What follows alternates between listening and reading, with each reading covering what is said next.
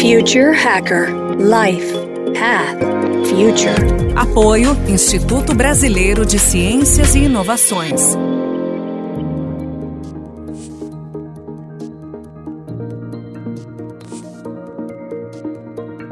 Olá pessoal, bem-vindo ao Future Hacker. Meu nome é André Chaves e temos aqui uma convidada muito especial, que é a Lídia Zwin.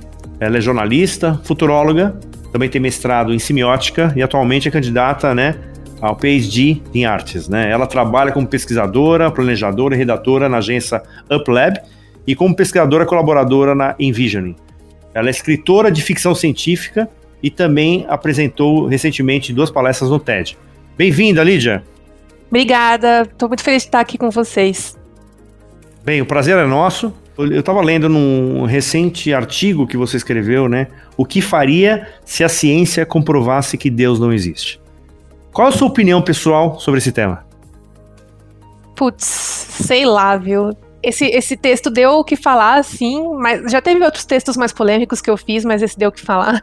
E foi muito interessante porque essa ideia surgiu num conto de ficção científica, né? No qual o Ted Chiang, ele na verdade cria um universo fictício no qual a ciência seria capaz de provar que Deus não existe. Nessa, nesse universo fictício dele, ele, na verdade, a ciência ela ela assume que Deus existe e faz as suas pesquisas, na verdade, para meio que comprovar e continuar reforçando esse fato, né? Não é como a gente uh, vive hoje, digamos assim, né? A ciência tem tanto a questão de cientistas estarem preocupados em provar que não existe, quanto que provar que, que existe eu não, não sou uma pessoa religiosa, eu não me considero parte de nenhuma religião. Se for para dar nome, eu não seria talvez agnóstica, não sei, mas estou mais perto de, do ateísmo mesmo.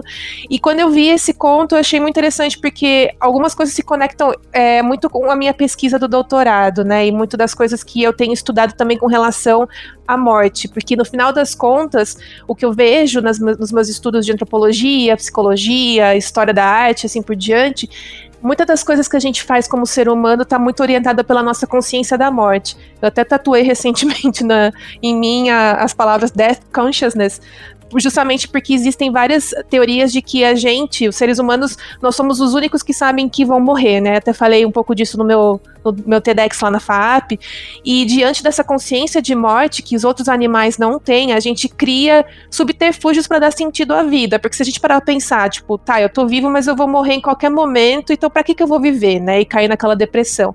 E para isso a gente cria valores, a gente cria arte, cultura, moral, moralidade, ética e religião para dar um sentido à vida que, em última instância, não tem sentido. Se a gente para pensar pelo lado do Nietzsche, que ele falava muito do niilismo, né? Nada tem sentido no final das contas. Mas a gente cria para tentar levar a vida com um pouco mais de né, conseguir levar. Aí, nesse conto que o Ted Chiang traz, é justamente as pessoas ficam diante do, do fato de que Deus não existe, de que a humanidade não é especial. Na verdade, a gente foi um efeito colateral de um teste que aconteceu, que Deus fez um teste, digamos assim, ou que, tipo, existem outras civilizações igual a gente, que a gente não é especial, a gente é totalmente substituível e a gente é um acaso da natureza para mim é um pouco absurdo, né? É um pouco assustador se a gente para pra pensar aquela coisa quando você olha para o abismo, o abismo olha de volta para você, né? Então, essas questões grandes, grandiosas e, e cosmológicas, mim, são coisas que, se você para pensar, pesam muito, né? E, e, esse é um tema que eu, que eu gosto muito, falar com relação à morte, existência e tal. E, mas eu não sei, para mim, tanto faz. Acho que se provar que existe Deus, beleza. Eu falei, então tá, acredito em você porque você, que você existe. Né? Você me provaram. Se não existir, também segue o jogo, segue a vida. Já não acredito mesmo, então. Não, perfeito. É bom que você gosta dessas questões que eu vou jogar já uma segunda aqui. O que é para você a verdade e o que é percepção das nossas mentes? Eu não sei eu, né? Mas eu leio várias coisas com relação a isso, né? E, e existem várias correntes na filosofia para falar o que, que é realidade, o que, que não é. Tem o solipsismo que fala, por exemplo, que só a realidade não existe, é só a nossa percepção pessoal e tal. Eu não sei, eu não sei responder isso. Eu gosto muito de ler e ter essas percepções variadas, mas eu não tenho uma eu não tenho uma verdade que eu falar, ah, é nisso que eu acredito. Eu gosto dessa pluralidade e eu não chego a lugar nenhum, na verdade. Eu gosto muito da, da perspectiva da Dona Haraway quando ela fala do cyborg, né? A figura do cyborg, na verdade, é, ela fala que, por exemplo, o cyborg vem como um terceiro gênero, digamos assim, né? Não é homem nem mulher, é outra coisa. Fusão homem e máquina, que é humano e que é máquina ao mesmo tempo. E não é nada, né? Um ciborgue, é uma outra coisa. Então eu gosto de fazer essas misturas, essas combinações. Eu acho muito legal essa questão de pensar que o mundo não existe, é uma percepção nossa, de como a gente reconhece. A minha percepção de mundo não é a mesma percepção de mundo de uma pessoa, por exemplo, que é daltônica, sei lá, para ser mais né, concreta, assim como não é a mesma percepção de mundo de uma pessoa trans e negra da periferia. Então, tem todas essas questões sociais, biológicas, econômicas, políticas e assim por diante que diferem a realidade, como também existe uma questão mais assim talvez tecnológica, né? O Baudrillard falava muito sobre a realidade simulação, simulação e simulacro e tal, fazendo essa distinção entre o que é imagem, o que é imaginário, o que é virtual, o que é real, mas cada vez mais essas coisas se misturam. E isso foi um negócio que eu estudei lá em 2009, quando eu tinha 18, 19 anos, assim, quando eu estava estudando uma animação japonesa que chama Serial Experiment Lane, que fala justamente sobre isso, né? Essa, essa mistura do digital do, do, virtual com o real e como você se pede enquanto, enquanto identidade, né, enquanto pessoa nessas mudanças de realidades. Então, puta, eu não tenho resposta, né? Na verdade, eu tô falando, falando e não tenho resposta, mas é uma, são coisas que eu gosto de estar sempre lendo, sabe? Não, maravilhoso. E, e inclusive, assim, ó, e, e, até até uma. Teve, é, recentemente, né? Acho que em março desse ano, né? Teve uma super polêmica envolvendo a NASA aí entre aspas, a descoberta de, de evidências que comprovavam, né, ou confirmariam a, de, a, detecção de universo paralelo. Quer dizer, você, você ouviu essa história de, de, de, dessa, sobre o universo paralelo? Ah, eu vi, mas eu não cheguei a ler assim profundamente o, o artigo para ver quais foram as alegações científicas, até porque, bom, eu sou de humanas, então eu tenho uma limitação para entender algumas coisas também mais científicas, né? Eu sou casada, enfim, namoro há 15 anos com um físico, mas ele não me explica as coisas, então eu tento pegar o que eu consigo entender. Mas assim, essa é uma teoria que as pessoas tentam realmente pensar, né? E, e o próprio Ted Chiang também tem um outro conto dele que ele fala sobre é, outras dimensões e criar como se fosse um computador com uma internet que você consegue uh, ligar com essa outra dimensão e conversar com o seu eu da outra dimensão. E o que aconteceria com esse eu se você tivesse tomado uma outra decisão. Sei lá, é uma loucura. Então ele é muito legal a, a ficção do Ted Chiang porque ele traz muitas premissas científicas e tecnológicas plausíveis e questões filosóficas que são abrangentes, né?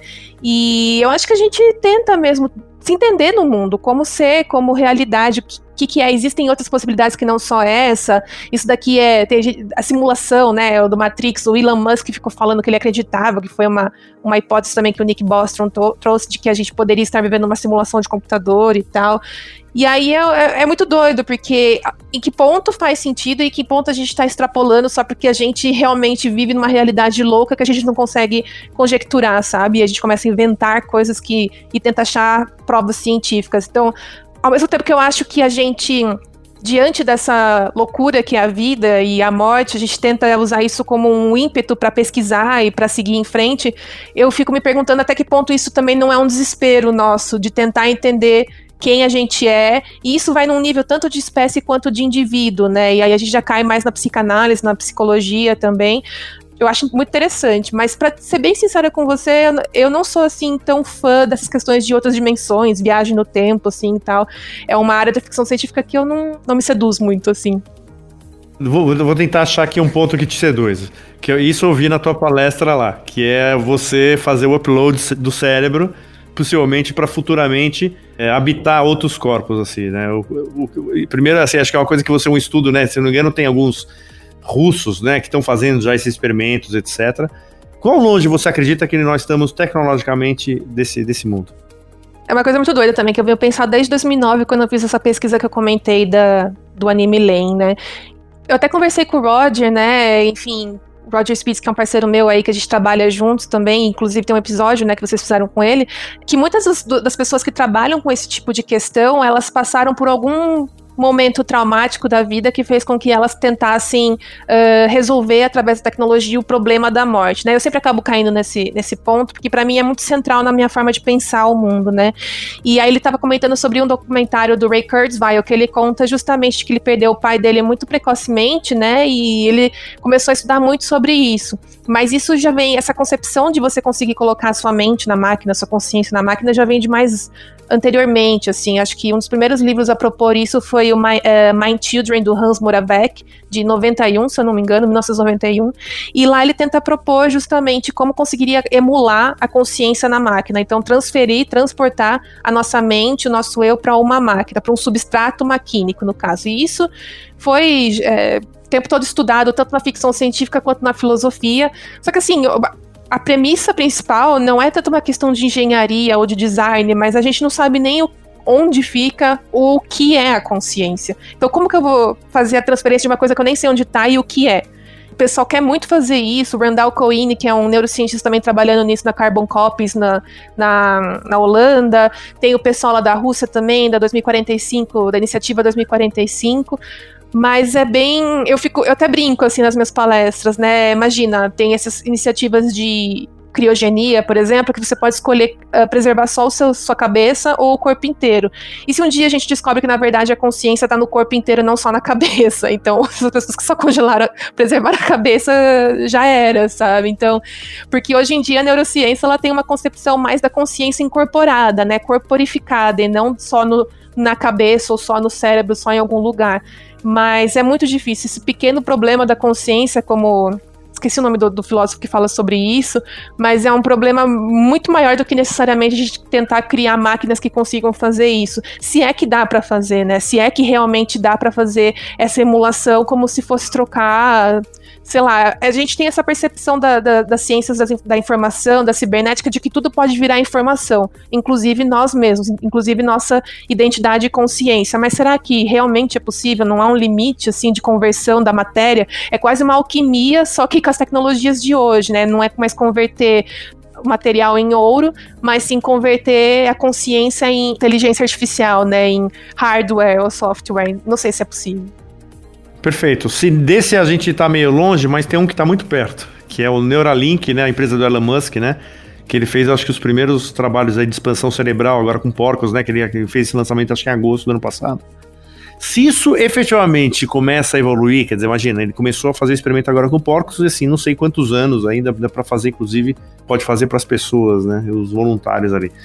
Como é que ficaria as relações humanas no ambiente desse, onde a pessoa tem um, uma forma de, de expandir a, a, sua consciência, né?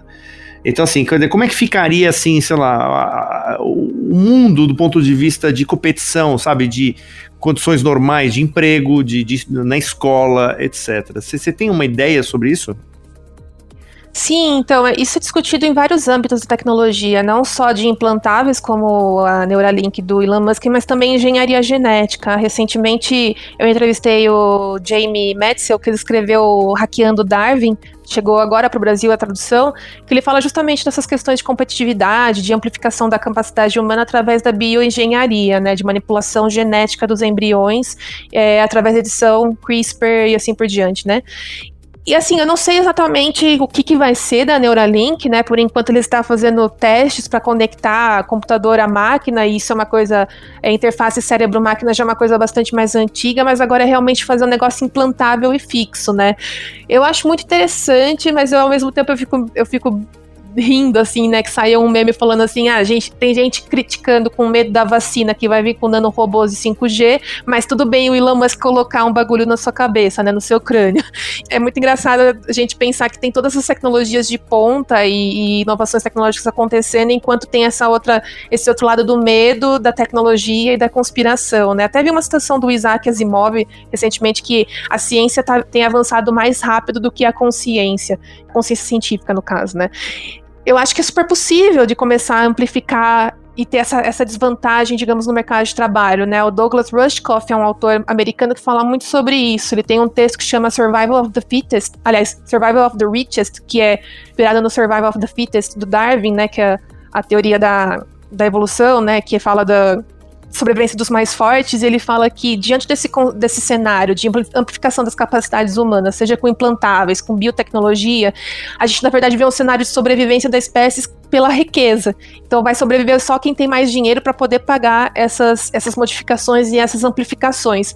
E isso também é muito explorado na ficção científica, principalmente nos filmes do Neil Blomkamp, assim, de obras mais conhecidas, né, Distrito 9 e Elysium eu acho que pode ser um problema se isso não for universalizado no sentido de acesso mesmo à tecnologia. E a gente sabe que a tecnologia ela chega primeiro assim, né, nos mais ricos, nos países do norte global, e depois chega pra gente depois de muito tempo, quando já está banalizado, né? Então isso é um problema mais do que tecnológico, mas político e político, social e econômico, né?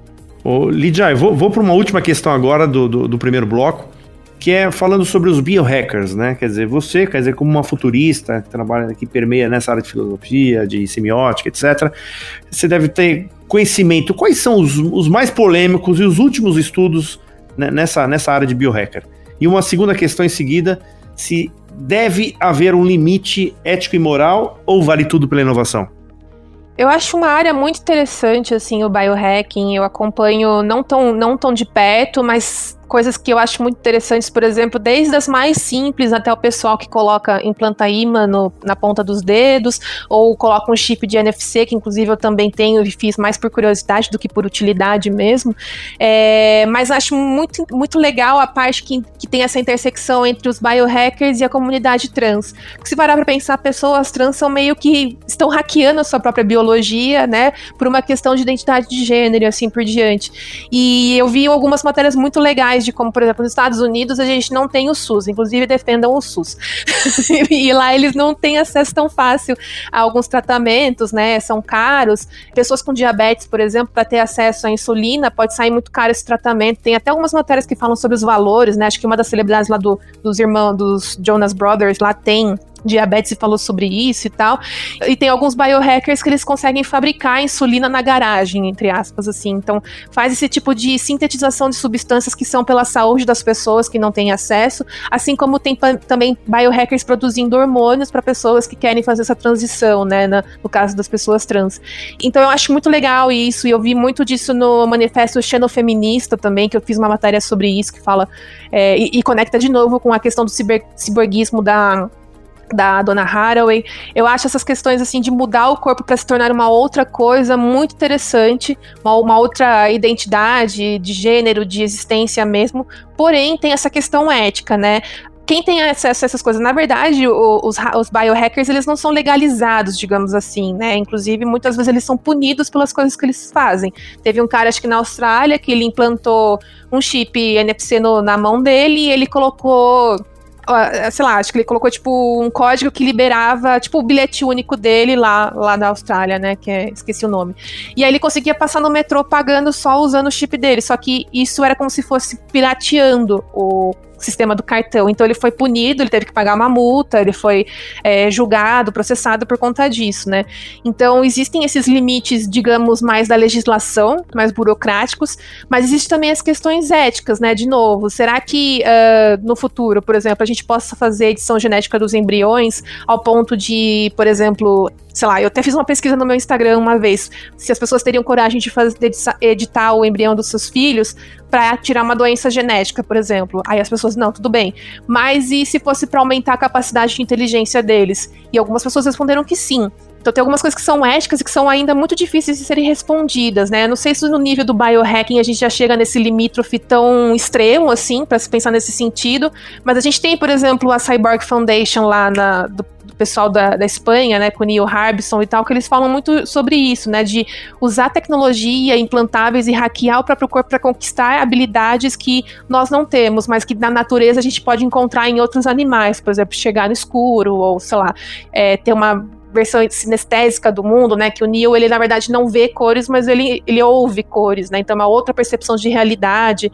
É, enfim, eu, eu acho que essas questões tão, não são tão. não beiram tanto a um, a um dilema ético. Mas eu acho interessante pensar também nessas novas humanidades, né? Como se fala, como a gente vai pensar e lidar com ciborgues. Tem um caso muito engraçado, engraçado não, né? Mas curioso que a Angel Giuffria, ela é uma uma atriz e ela vai muito em eventos de tecnologia, de cosplay, de cultura pop. E ela foi num, numa edição do South by Southwest, que é tipo o evento de inovação tecnológica, e ela tem um braço protético, né, um braço biônico. Só que naquela correria que é o, o evento, ela não carregou o celular na noite anterior, ah, o celular não, o, o braço no, na noite anterior, e aí acabou a bateria durante um painel. Ela pediu para usar uma tomada e o pessoal não deixou ela usar, porque eles estavam usando a tomada para carregar o celular.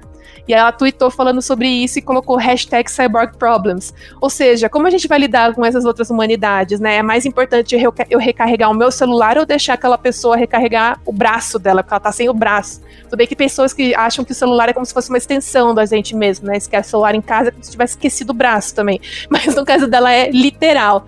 Então acho que o ponto de vista ético, além de ter uma legislação no sentido de quais são os limites, né, de quem tem acesso até que ponto isso é na verdade, uma competitividade de você colocar não só uma, uma distância social, né, uma desigualdade não só em termos de social e econômico, mas também biológico, né? Só que se a gente parar para pensar, isso já meio que acontece hoje em dia. Se, se a gente parar para pensar, o acesso à educação das pessoas mais ricas já faz com que as crianças se desenvolvam de uma maneira mais privilegiada do que crianças de uma família pobre, por exemplo, né? Tem alguns estudos que falam sobre atividades extracurriculares e como elas ajudam nessa, nesse desenvolvimento da inteligência, do cérebro e das capacidades mesmo, como isso faz diferença. E tem escolas públicas não, que não oferecem isso. Então a gente já tem esse tipo de desigualdade a nível biológico acontecendo sem precisar de grandes tecnologias. Pessoal, até mais. Fechando aqui o primeiro episódio, vamos para o segundo. Future Hacker Life Path Future. Apoio Instituto Brasileiro de Ciências e Inovações.